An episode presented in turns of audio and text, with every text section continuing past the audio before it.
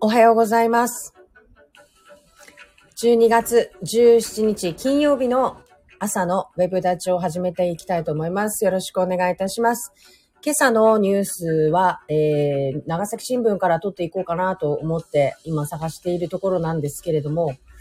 えー、そうですね、ちょっと昨日の、まあ、いくつかの報告とかも含めて、えー、お伝えしていきたいなと思っています。うーん、今日の長崎新聞は、今日のっていうわけじゃないんですもんね。これ今日のじゃないんですけれども、昨日までの長崎新聞でなんか面白いのないかなとかって思いながら見てるんですけれども、うん、新幹線だったり IR だったりとか、えー長崎県の大きな事業のですね、えっ、と、キーワードがいくつも出てますね。あとは、あれか、あのー商工連盟県内8地区が中村知事に出馬を要請ということで、あ知事選に向けての動きなども、え出てきているようです。あと、あ、これがありますね。有効マダイで誘客をということで、えーコロナ、あコロナ？あ、あの、コンベンション協会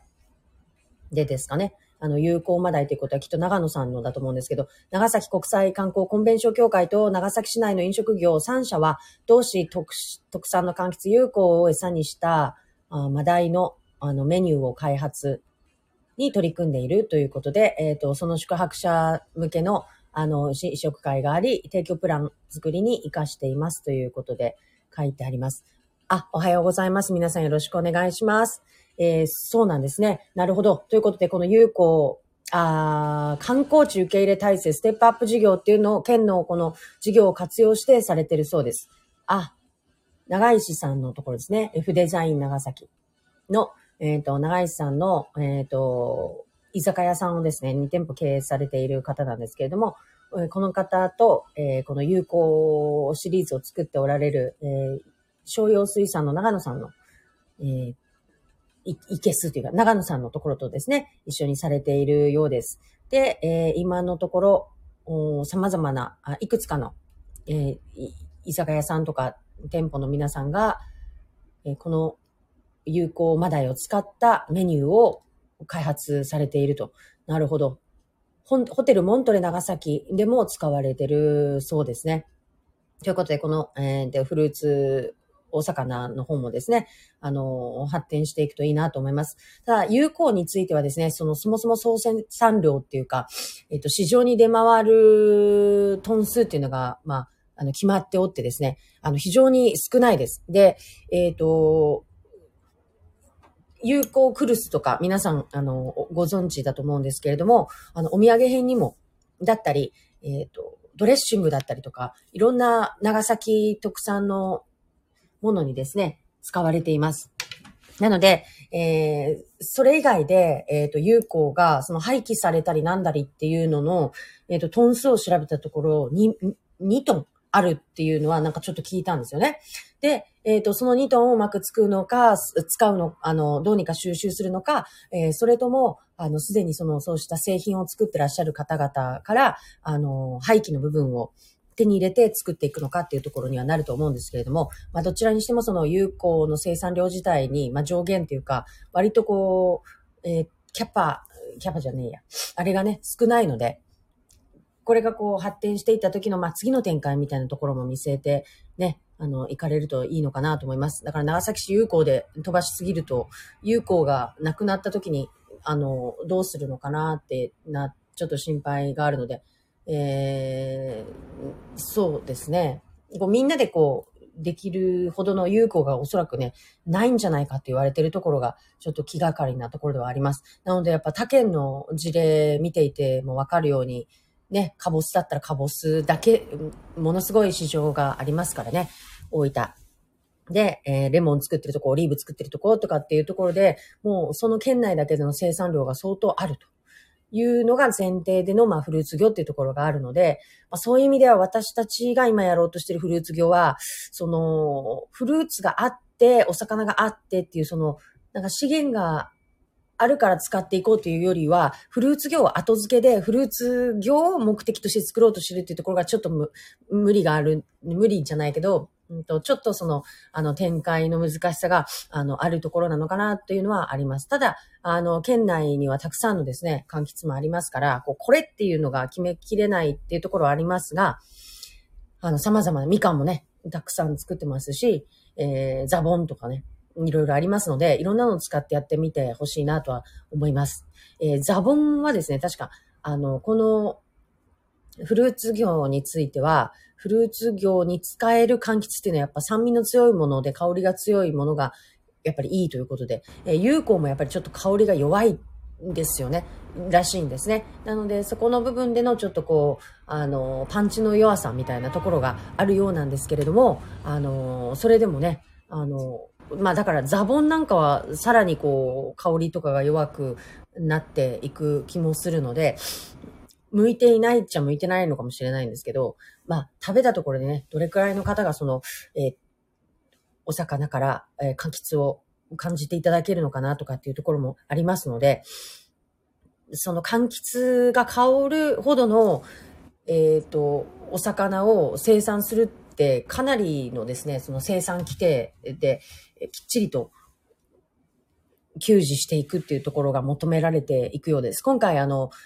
何度かお話しさせていただいている高知大学の深田先生という先生がフルーツ魚の、まあ、スペシャリストなんですけれども、先生がですね、あの、柚子の陶器をまとった、あの、もう本気で、ものすごい、もうマックス、上限マックスぐらいの、あ上限とマックス同じ意味だからな、何言ってんのかなって感じなんですけど、なんか頭痛で頭が痛いみたいになっちゃってますが、あの、マックス入れた、えー、柚子をマックス入れた餌を食べさせた、えっ、ー、と、ブリとかをですね、今回送ってくださることになりました。で、もう採算度外視で作ってみて、えー、その、それがどれぐらい香るのかっていうのをまず味わっていただきたいということで、えー、今回このフルーツ業を展開してくださろうとしている量販さんだってあったりとか、と私たちと、あのー、長崎市の水産センターの本にですね、送っていただくことになりました。で、このそのマックスで作られたお魚がどれだけその柚子をまとっているかっていうところがかなり気になるところであるんですが、やっ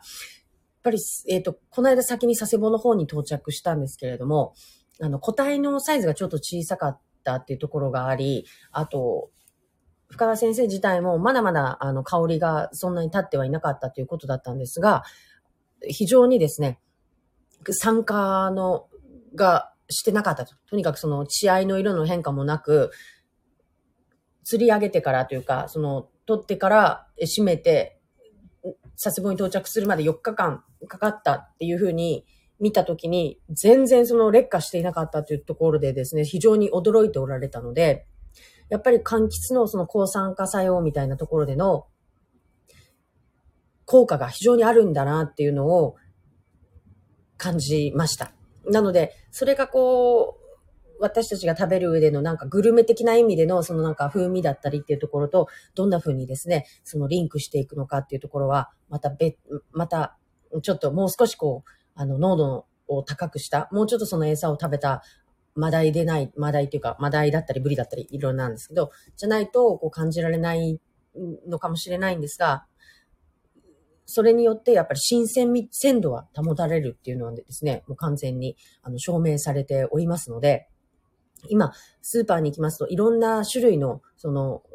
こう手が加えられたというか、知恵が加えられた、あの、お魚が、あの、養殖のものがですね、並んでいますから、いろいろ試してみられてください。私、昨日、たまたまですけど、たまたまじゃなくて、あの、盛況に、ララコープに行ってですね、小魚関係の、いりこ関係の商品を、まあ、全部ひっくり返して見てみたところ、長崎産っていうのなかったんですよね。で、大体こう、生産、製造元となってるところが広島とか、愛媛とか、ちょっとこう、瀬戸内海チックとかのあたりなところだったので、やっぱり、あの、最大の漁協がね、あの辺にあったりしますからね。やっぱり強いんだなって思います。ただこう、その後、なんだっけな、ダイレックスかなんか行った時に、かまぼこを見たら、長崎のかまぼこですら売ってなくて、なん、なんでなんですかね安いからなのかなでも、県内に、県内の企業さんが作ったかまぼこが売られてほしいなってすごく思ったんですよね。で、魚連さんも、そのね、あの、ララコープコープの製品とか作ってるんで、もっといりこ製品で、こう、なんだろう、前に出ていっていただきたいなとか思いつつ、あとその県内消費っていうのを高めるような、その、どうやったら働きかけができるのかなっていうところを考えつつ、えー、ちょっと寂しい思いをしながら、あの、買い物をしました。でもですね、えっ、ー、と、昨日はちょっと久しぶりに、何だったっけな、えっ、ー、と、水産部の皆さんとお話をさせていただいて、今後の展開ということで、先月、あ、この間の9月議会で中村県議が言ってくださったそのフルーツ業とか、県内の、あの、価値の、また新しい価値をまとった、えー、養殖業の今後をどうやって支援していくかっていうことに対して、今どこまで進みましたかってことで進捗をね、確認させていただいたんですけど、あの、ちゃんとね、ウェブ、ウェブサイト作ります。ウェブサイトっていうか、その、今は、あの、あ、適正に養殖業者認定制度っていう十何年前から始まった制度がありまして、こちらはですね、もう全国に先駆けて長崎県が、あの、始めた制度です。で、結構厳しいんですよ、これ。現場に行って、その養殖事業者さんの、あの、事業をですね、実際に見せていただいて視察して点数つけて、あ、ちゃんとここなってますね、なってますね、みたいな、あの、チェックをクリアし、で、しっかりとこう、資料も提出していただき、で、えっ、ー、と、認定制度のその会の人たち、いろんな、えー、まあ、流通から何から、大学の先生だったり、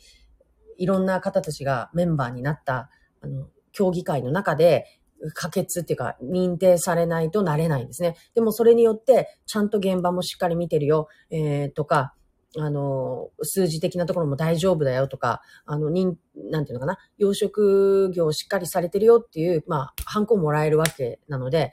あの、安心と安全がもう完全に担保される制度になります。で、一応これもなんか多分シールみたいなのがあるんですかね。いや、でもあれが貼ってある魚見たことないんで、えっ、ー、と、まだそのシールとか普及してるかどうかわからないんですが、一応こういう事業、あの、事業があると。で、その中に登録しておられる、えー、養殖事業者さんの中で、さらに、えー、面白い、えー、養殖をされている方たちですね。今回みたいなそのフルーツ業をされている方たちとかに、えー、のものをさらに、こう、見せていきたいっていうふうに言ってくださいました。なので、具体的には、あの、今ある漁連さんのページでの適正に養殖業者認定制度の中で新しいページを作るか、県のページを作るかって言ってたんですけど、県のページはね、そもそももう行政カラーにしかならないから、ちょっとそれはブーブーですっつって。えっ、ー、と、で、でも、よし、あの、漁連さんのホームページは、あの、そもそもが http コロンスラッシュスラッシュっていうこう保護されてないページのまんまなので、もう今そこを新しくするっていうところから話し合いをしてるので、えっ、ー、と、そこに合わせてですね、あのー、販売力をつけるっていうところも今ちょうど相談していたところなので、適正養殖業者認定制度のページを作って、あの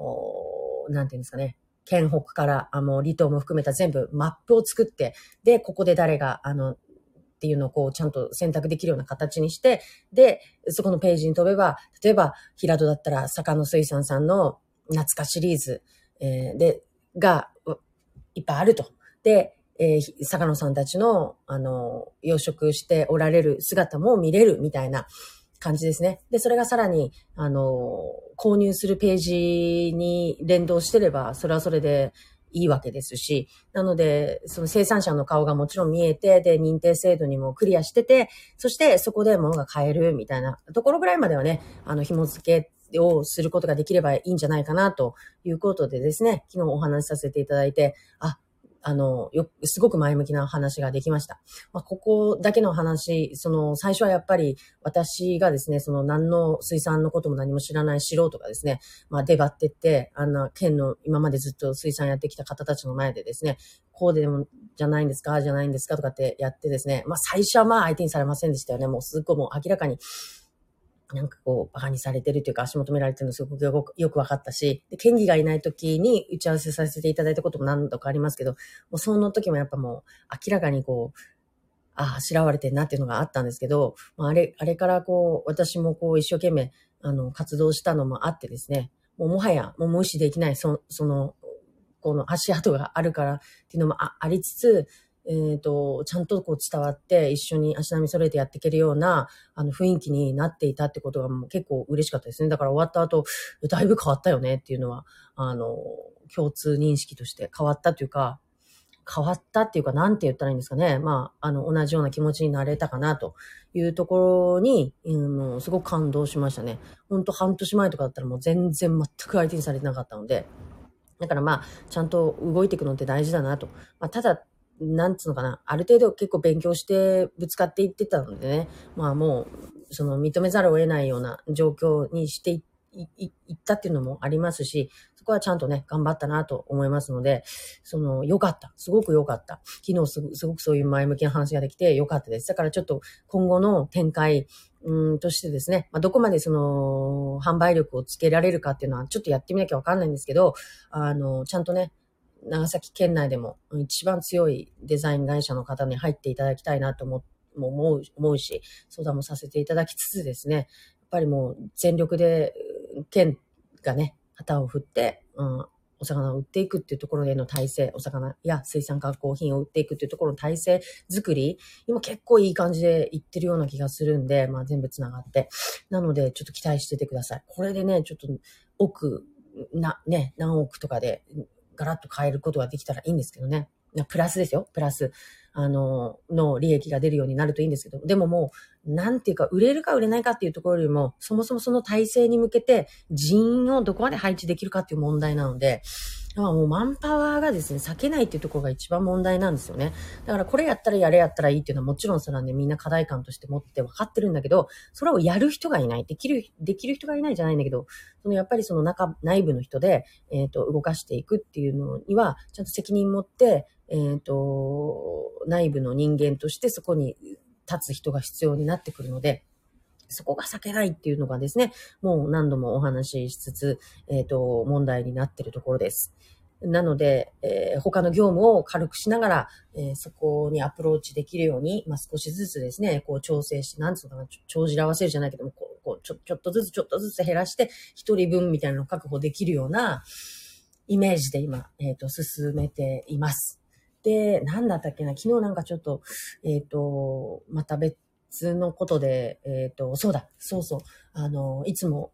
ご紹介しているその、増永さんっていうですね、えっ、ー、と、南部の方で学習塾を経営されている、えー、先生です。もう素晴らしい先生なんですけども、もう、コロナの前からですね、あの ICT とか AI ドリルとかですね、もう最先端の学習ツールを用いて、えっ、ー、と、授業に活かしてきた方なんですね。で、えー、この先生がやっぱりこう、子供たちの居場所っていうところ、居場所、なんか居場所っていう言葉で片付けるのはどうなんだとかって言われたりもするけど、ちょっと今、あの、便宜的にね、ちょっとそのような形で説明させていただきますけど、その居場所っていうのが必要なんですっていうところでですね、あの、熱い思いを届けてくださって、で、えー、我々も、あの、2年前からちょうどその、学習支援をしたいと。無料の学習支援をしたいと。教育でやっぱそのお金があるなしでね、その受けられる教育の質っていうのは違ってくる。まあそれは、その突き詰めてやればもうしょうがないじゃないですか。そのアッパークラスに行く子はもうお金かけてやっていくんだろうし、